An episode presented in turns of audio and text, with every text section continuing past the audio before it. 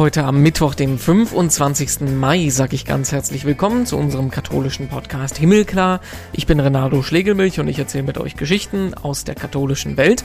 Und heute mit dem evangelischen Theologen Volker Lepin, der uns erklärt, warum die Eucharistie, das Abendmahl, nichts mit Märchen und Magie aller Harry Potter zu tun hat. Jetzt würden wir theologisch vielleicht weniger von Märchen von Harry Potter sprechen, als von Geheimnis des Glaubens. Es gibt auch Punkte, an denen muss man sagen, ich muss es nicht mehr im Einzelnen verstehen ja, passend zum Katholikentag in Stuttgart hat eine Gruppe evangelischer und katholischer Christen dort erneut die Frage gestellt, warum gibt es immer noch kein gemeinsames Abendmahl?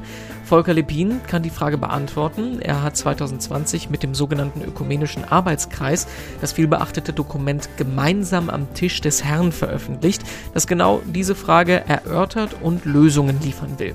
Um das zu verstehen, sprechen wir mit ihm über Grundsätzliches. Was passiert denn nach unserem Glauben eigentlich im Moment der Wandlung? Warum denken Katholiken da anders als Protestanten? Und Hand aufs Herz, glauben wir denn da wirklich, dass in dem Moment was Magisches, Unerklärliches passiert? Mal so ganz ketzerisch gefragt. Die Antworten auf all das gibt's gleich. Vorher gucken wir noch in die Schlagzeilen. Was hat sich getan in der katholischen Welt? Und da blicken die deutschen Katholiken natürlich zum Katholikentag nach Stuttgart, wo sich Gläubige bis Sonntag treffen, um zu beten, zu feiern und zu diskutieren. Lange war offen, ob der Katholikentag in Präsenz stattfinden kann. Erwartet werden jetzt ungefähr 20 bis 30.000 Teilnehmer, was einiges unter dem letzten Katholikentag von Münster liegt. Mit dabei sein werden unter anderem der Bundespräsident, der Bundeskanzler auch, eine ganze Reihe von Bischöfen und Prominenten und wir sind auch dabei. Kati und ich vom Himmelklar Podcast sind mit dabei. Wir stehen meistens in der Nähe vom Domradiostand. Sagt doch einfach mal Hallo, wenn ihr uns seht. Viel haben wir die letzten Wochen auch über die Knieprobleme des Papstes gesprochen, weshalb er jetzt öfters auch im Rollstuhl unterwegs ist.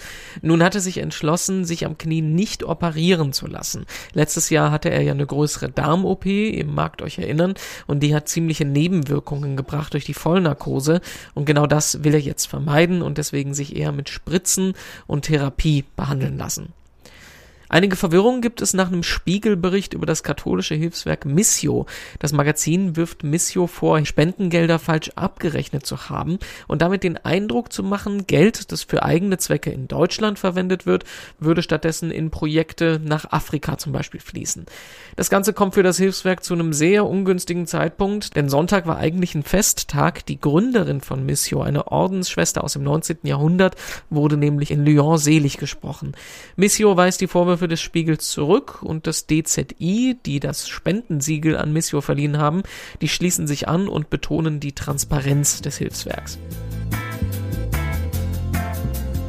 Und ich freue mich sehr, dass ich mich in den USA, in Connecticut unterhalten darf mit Professor Volker Lepin, Theologe, der sich sehr unter anderem beim Thema Ökumene äh, auskennt und engagiert. Und wir wollen mit ihm über die Frage eines möglichen gemeinsamen Abendmahls sprechen. Ich grüße Sie. Schönen guten Tag. Guten Tag. Es ist natürlich ein bisschen ungewöhnlich, dass wir äh, in den USA jetzt mit Ihnen sprechen. Das ist ja eigentlich auch nicht der Grund, warum wir drüber sprechen. Aber trotzdem ähm, vorher mal hingeguckt. Äh, die Lage ist ja äh, bei Ihnen noch ein bisschen angespannter als bei uns politisch äh, beim Thema äh, Lieferketten, was es alles gibt. Äh, wie wie geht's Ihnen da drüben im Moment? Wie ist es? Mir geht's sehr, sehr gut. Es, äh, also die, die Vereinigten Staaten sind natürlich eine Gesellschaft mit sehr, sehr unterschiedlichen Milieus. Und ich lebe hier in Neuengland rund um die Universität Yale in einem Milieu einer ganz, ganz großen Offenheit, einer sehr echten Liberalität. Ähm, also es ist ja ein Leben, in dem wir auch Willkommenskultur auf allen Ebenen erfahren haben. Uns geht's gut. Und das Ganze ist zustande gekommen, weil Sie ähm, Professor für Kirchengeschichte, besonders fürs Mittelalter sind und äh, einfach, dass jetzt Yale Ihr nächster Arbeitsplatz nach, ich glaube, Jena bei uns in Deutschland war. Ne? Also ist gar nichts Dramatisches, wie das jetzt zustande gekommen ist. Ja, zwischenzeitlich waren noch zehn Jahre Tübingen und okay. so bin ich sozusagen von einem Ort zum anderen gewechselt, immer mit neuen Herausforderungen. Und jetzt bin ich an einer theologischen Fakultät, an der konfessionelle Vielfalt herrscht, das ist hm. ungeheuer spannend. Das kennt man in Deutschland so nicht und macht mir viel Freude. Also würden Sie sagen, ist so der größte ähm, Unterschied zu dem, wie Sie vorher in Deutschland erstens gelebt, zweitens gearbeitet haben? Was das Arbeiten angeht, tatsächlich diese Multikonfessionalität, äh, äh, verbunden damit, dass unsere Studierenden ähm, sehr selbstbewusst sind in der Entwicklung von Thesen. Also die denken im Studium tatsächlich schon darauf hin, wie kann ich Argumente bilden. Es ist weniger absichernd. In Deutschland guckt man immer links und rechts und macht eine große Fußnote. Das ist auch gut und sinnvoll. Äh, und hier sucht man nach dem passendsten Argument. Mhm. Und vom, vom, vom Leben, vom Alltag? Ähm, vom Alltag, das äh, vielleicht, dass man am meisten, dass man viel stärker aufs Auto angewiesen ist als sonst. Mhm. Ne? Das ist also das ist die Kehrseite dessen, dass man hier viele Häuser mit einem großen Grundstück hat, wir auch. Es ist viel Platz da, aber das macht die Wege recht lang. Ansonsten gibt es, äh, was nicht, darf man Produktnamen nennen. Es gibt auch den Aldi, in dem man einkaufen gehen kann und dergleichen. Also manches, was sehr vertraut ist. Ähm, die Multikonfessionalität haben Sie angesprochen. Das ist auch der Grund, warum wir uns unterhalten. Der Anlass ist, dass jetzt der Katholikentag losgeht, bei dem natürlich jedes Mal immer wieder die Frage gestellt wird, wann kann es ein gemeinsames Abendmahl geben? Wir reden mit Ihnen drüber, weil Sie äh, Vorsitzender waren oder ich glaube wissenschaftlicher Leiter nennt sich das vom ÖAK. Das ist der ökumenische Arbeitskreis von Theologinnen und Theologen, wo quasi von katholischer wie evangelischer Seite seit Jahrzehnten schon Experten drin sitzen, die sich überlegen, was geht in der Ökumene und was geht nicht. Und sie haben ähm, vor zwei Jahren, 2019, äh, Papier veröffentlicht, das heißt gemeinsam am Tisch des Herrn, wo es eben genau um diese Frage geht, was ist möglich bei einer gemeinsamen Abendmahl-Eucharistiefeier. Da wollen wir ein bisschen äh, drüber diskutieren, die Hintergründe klären und ähm, eben genau schauen, was geht und was geht nicht. Ich will aber mal ganz ähm, simpel und untheologisch einsteigen und die Frage stellen, die eigentlich, glaube ich, sich jeder denkt, ähm, sobald es an dieses Thema geht. Ähm, der da oben, den wird das doch absolut nicht interessieren, wenn wir wirklich an den glauben, ähm, wie wir jetzt das Abendmahl, die Eucharistie definieren, wo es Unterschiede gibt, wer wohin gehen darf und wer nicht. Also das ist doch eigentlich eine ähm, von uns konstruierte Frage. Den lieben Gott, der wird sich doch einfach nur freuen, dass Leute in den Gottesdienst kommen und ähm, an dieser Feier teilhaben, oder? Damit testen, texten Sie sozusagen vor, was wir, was da ein Grundgedanke auch hm. unseres Dokumentes ist, zu sagen, Jesus Christus hat eingeladen. Und das kann man im Grunde nur noch mal wiederholen. Jesus Christus hat eingeladen. Das heißt, in der Tat ist es nicht an uns, Grenzen zu setzen. Äh, allerdings ist es natürlich schon auch so, dass Sie haben es jetzt, denke ich, bewusst flapsig auch formuliert, den interessiert es nicht. Natürlich interessiert ihn schon auch, wer hingeht. Äh, also, also in der Einladung ist angeschlossen, er wendet sich tatsächlich ja an diejenigen, die an ihn glauben, die zu seiner Kirche gehören. Das heißt, da ist schon einmal klar, vorgegeben, dass es eine bestimmte Gruppe ist, dass man nicht sagen kann, ach, kommt halt alle zum Abendmahl. Ähm, also man muss sorgsam damit umgehen. Es ist ein Geschenk und mit einem Geschenk gehe ich entsprechend sorgsamer um. Aber ich muss tatsächlich ja als Mensch, als Amtsträger in der Kirche vorsichtig sein, dass ich nicht mit einem Mal Grenzen setze, die so vom biblischen Befund, von dem Auftrag Jesu Christi her nicht vorgegeben sind. Bevor wir jetzt die Grenzen definieren, da will ich auch gleich hinkommen, ähm, erstmal nochmal historisch geschaut. Also es ist ja so, dass die Kirchentrennungen auf allen Ebenen ja etwas sind, was erst ähm, mit den Jahrhunderten, Jahrtausenden entstanden ist. Ob es jetzt die Trennung von Orthodoxen ist oder ähm, von den protestantischen Kirchen. Das vorher ist es doch eigentlich dann auch gewesen, dass alle gemeinsam ähm, das Abendmahl, die Eucharistie gefeiert haben. Ist es dann einfach so, dass meinetwegen wir als Katholiken alle anderen nicht als ähm, rechtmäßige Christen empfunden haben, die daran teilhaben können und wir gesagt haben, nur wir wissen es? Im Grunde würde ich die Geschichte wahrscheinlich etwas anders erzählen als Sie und sagen, es, es steht schon Vielfalt am Beginn.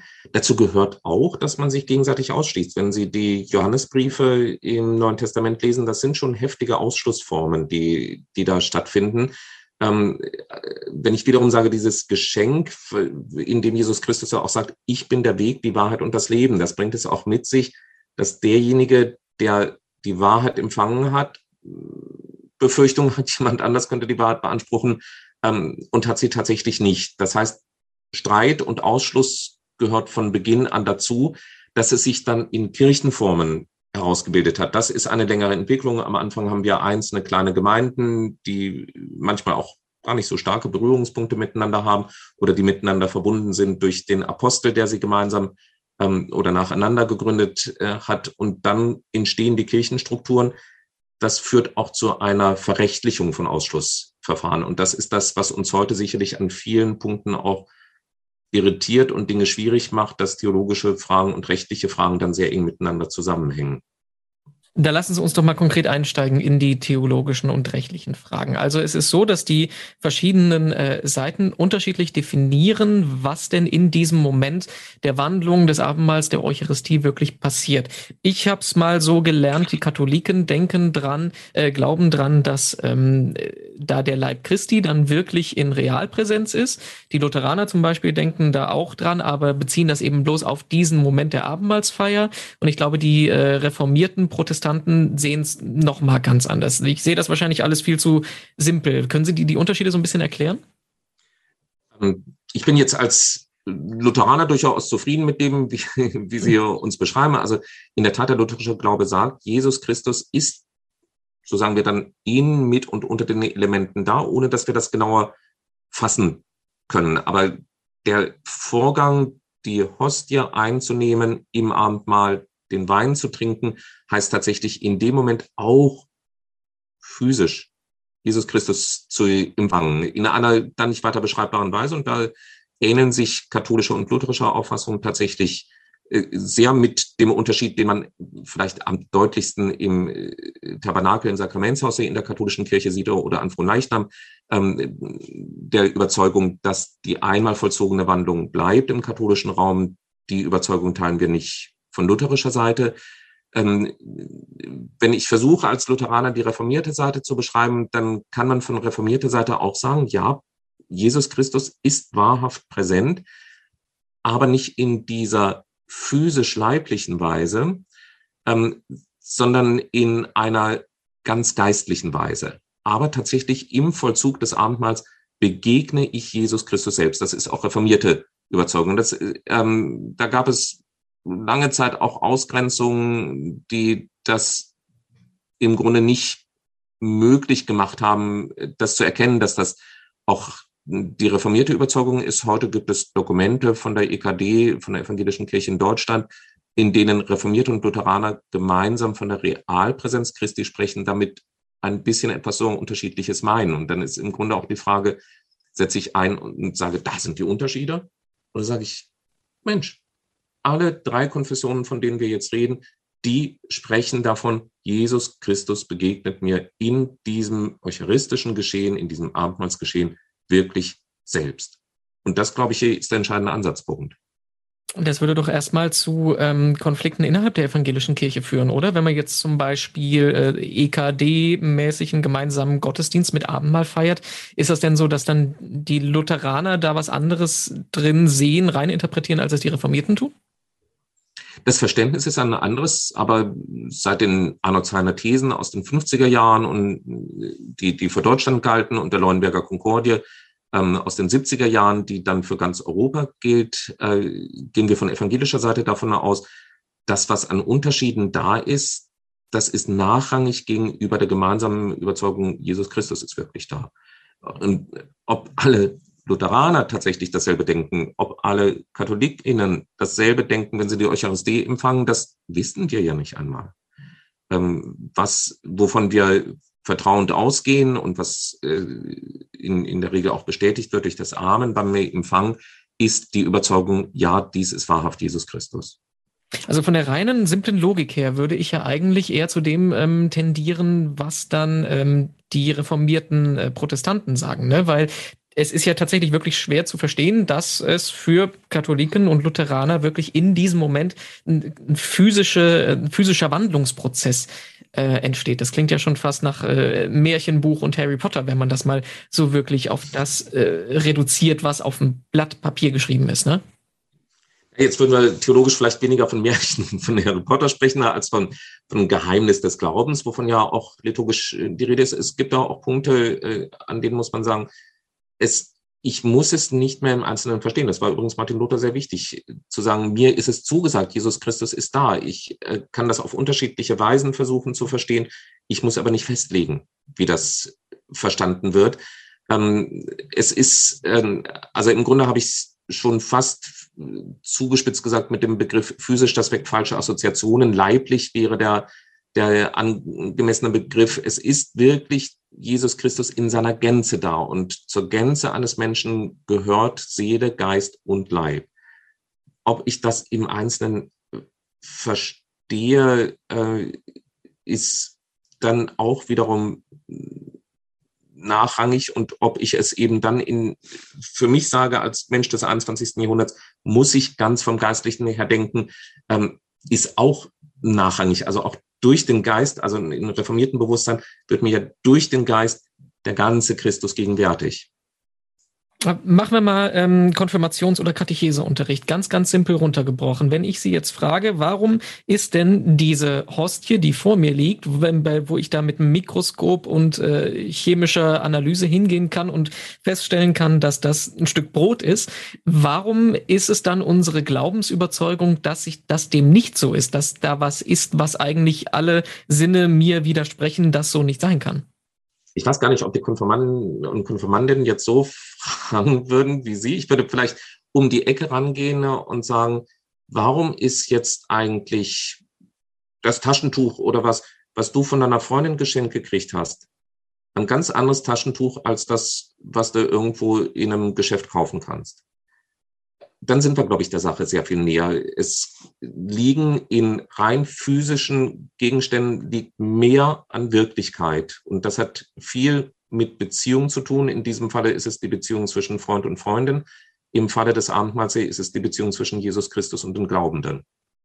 Ich habe mal erklärt bekommen im Katecheseunterricht, dass es so zu betrachten ist wie ein Ehering. Ein Ehering ist, wenn man sich den anguckt, auch ein Stück Metall, aber das ist ja noch viel mehr als das, ne? Genau, das passt ja. Äh, also die Symbolforschung nimmt dann meistens nicht den Ehering als Beispiel, sondern die, die Staatsflagge. Mhm. Das, das merken wir momentan, wenn wir, sei es in Amerika, sei es in Deutschland durch Städte gehen und wir sehen die ukrainische Flagge, dann sehen wir nicht nur blau und gelb, sondern dann sehen wir, da ist sehr viel an Herz, an Solidarität, an Gemeinschaftsbewusstsein mhm. da. Dann wird dieses Geschehen in der Ukraine für uns in ganz anderer Weise präsent. Okay, das macht Sinn. Ähm, kurzen Dis äh, Diskurs an die Seite äh, getreten, gerade nochmal, wir haben von den protestantischen und katholischen äh, Kirchen gesprochen. Wie sieht es denn eigentlich bei den Orthodoxen aus mit dem Eucharistieverständnis? Auch da ist die Gegenwart Christi ganz elementar. Äh, sie betonen sehr viel stärker ähm, die Wirkung des Heiligen Geistes die Jesus Christus präsent macht. Das, da sind durchaus in den Denkformen und Sprachformen mancher Ansätze, die es Reformierten leicht machen, mit ihnen zu sprechen. Allerdings am Ende ähm, sind sie in der Weise der Präsenz sehr nah bei Katholiken und Lutheranern. Also es ist ja eine sehr stark leiblich gedachte Präsenz. Okay, jetzt haben wir vorhin gerade darüber gesprochen, dass äh, innerhalb der evangelischen Kirche es unterschiedliche Ansichten gibt, aber man ähm, zusammenkommt dadurch, dass man das nicht bis in den letzten Millimeter rein definiert. Kann man so sagen, ne? Dass man Grundlegendes von Folgendem unterscheidet. Mhm. Das ist, glaube ich, wichtig als mhm. Denkform.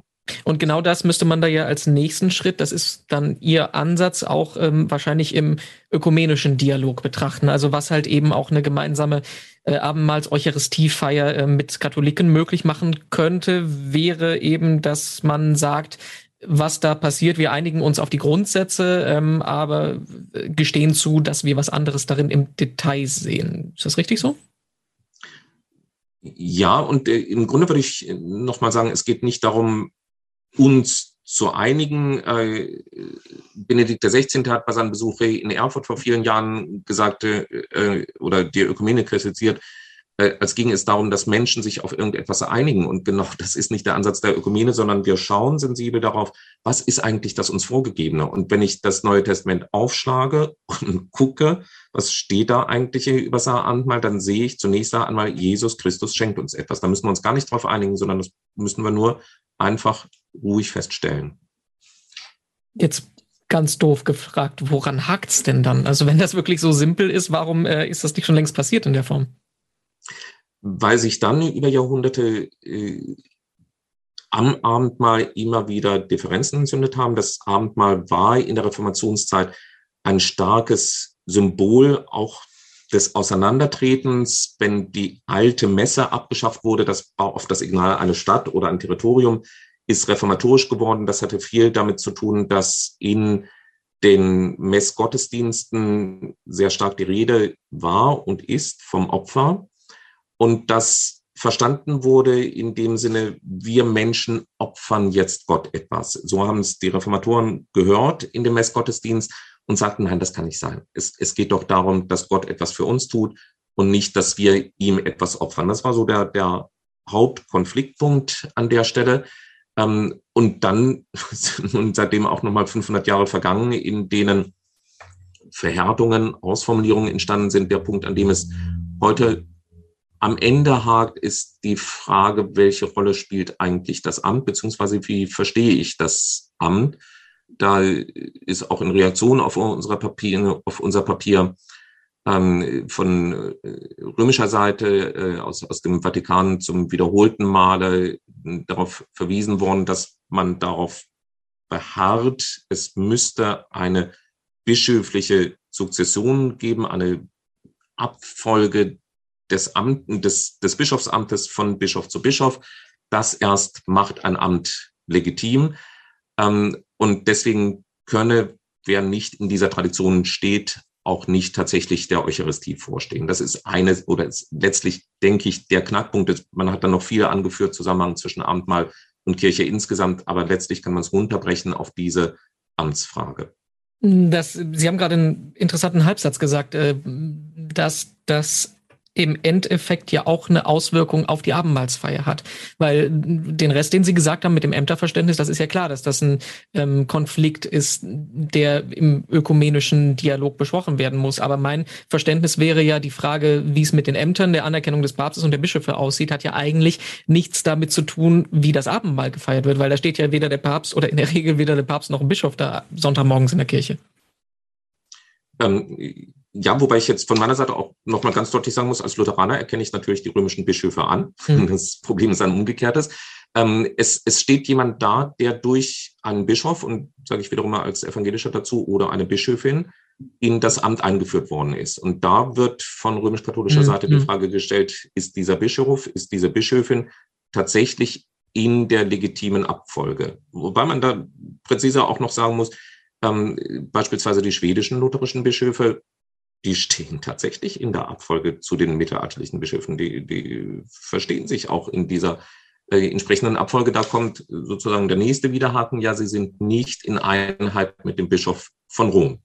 Ähm, ein bisschen beißt sich da auch die Katze in den Schwanz, denn wiederum von lutherischer Seite habe ich gar keine Probleme zu sagen, natürlich ist der Bischof von Rom ein legitimer Bischof. Das, der Ball liegt dann schon auch in Rom. Also die Kette mal von vorne bis hinten aufgezäumt. Äh, die Eucharistie, das Abendmahl, findet nur wirklich statt, wenn das ein Priester tut, egal wie der jetzt definiert wird, oder die ähm, Pfarrerin in der evangelischen Seite, äh, dass die diese Aufgabe wahrnehmen können, müssen die von einem Bischof, einer Bischöfin geweiht sein und der muss dann wiederum in apostolischer Sukzession stehen. So ist es richtig gesagt, ne? Und tatsächlich würde ich von evangelischer Seite mit unterschiedlichen Anmerkungen all das bejahen können. Tatsächlich darf das Abendmahl nur durchgeführt werden, wenn ein Amtsträger oder eine Amtsträgerin dem vorsteht. Amtsträger, Amtsträgerin muss durch Bischof, Bischöfin eingeführt sein. Und apostolische Sukzession würden wir von evangelischer Seite definieren als Stehen in der Nachfolge des Evangeliums. Martin Luther hat einmal gesagt, Evangelium, das ist die Sukzession, mhm. die eigentliche Nachfolge Christi besteht darin, evangeliumsgetreu zu sein. Das ist jetzt das alles rein ähm, kerntheologische, worüber wir gesprochen haben. Aber es gibt ja auch einen Unterschied in der, ähm, ich will noch nicht mal sagen in der Wertigkeit, aber in der Bedeutung dieser Feiern. Die Katholiken machen das einmal die Woche und sagen, weil das ist der unbedingte Kern unseres Glaubens, weil wir da äh, die Gegenwart von Jesus Christus jede Woche spüren. Evangelische Christen tun das oftmals eher als ähm, was, was zu besonderen Anlässen äh, passiert sehen. Ähm, geht das denn zusammen? Also ähm, das ist ja ein Vorwurf, den die Katholiken oftmals in Richtung äh, Evangelien rüberschieben. Ja, euch ist das gar nicht so wichtig, weshalb sollen wir es dann ernst nehmen, was ihr macht? Ähm, also es gibt auch evangelische Kirchen, die allsonntäglich äh, Abendmahl feiern, äh, aber es gibt eben auch den Ritus, den Sie ansprechen, dass man wegen der Besonderheit des Abendmahls es in manchen äh, Traditionen sogar nur viermal im Jahr feiert.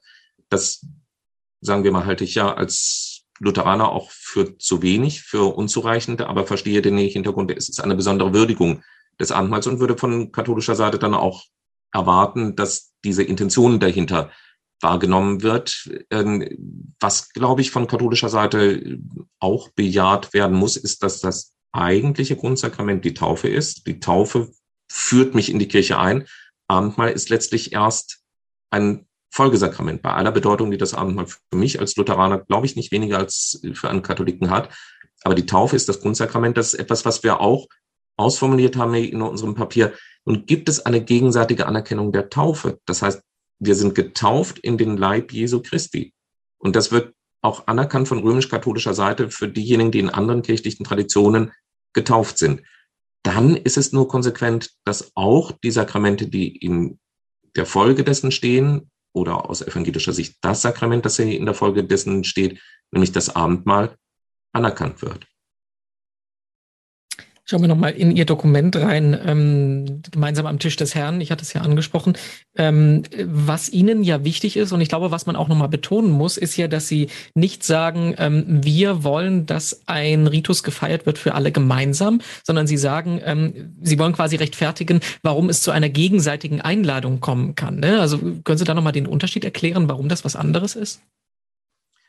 Das eine äh, würde im Grunde erfordern, wir müssen jetzt eine neue Liturgie schreiben. Also man müsste äh, dann Stück für Stück ähm, sich überlegen, auf welchen Kompromiss in einer Formulierung kann man sich einigen. Die Möglichkeit der gegenseitigen Einladung heißt, auch wenn ein bestimmter Ritus anders ist, als ich das kenne, dann ist das ein Ritus, der in sich richtig und für mich akzeptabel ist. Und ich kann daran teilnehmen, auch wenn ich nicht jeden eigenen, jeden einzelnen Satz mir zu eigen mache. Ähm, manchmal muss man auch sagen, es, es hilft ja auch, ein bisschen international unterwegs äh, zu sein. Der, der Ritus, den ich jetzt lutherische erlebe in Amerika, ist natürlich ein anderer als der, den ich in Deutschland erlebt habe. Und selbst in Deutschland die Reise, die wir vorhin kurz angesprochen haben, von Jena nach Tübingen hat zu komplett unterschiedlichen liturgischen Situationen äh, geführt.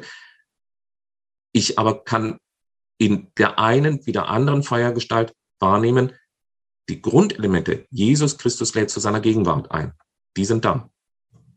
Es ist ja interessant, das passiert hier in der katholischen Kirche genauso. Das ist ja eine Debatte, die wir zum Beispiel seit der Amazonas-Synode führen. Inwiefern kann es unterschiedliche Riten innerhalb der katholischen Kirche geben?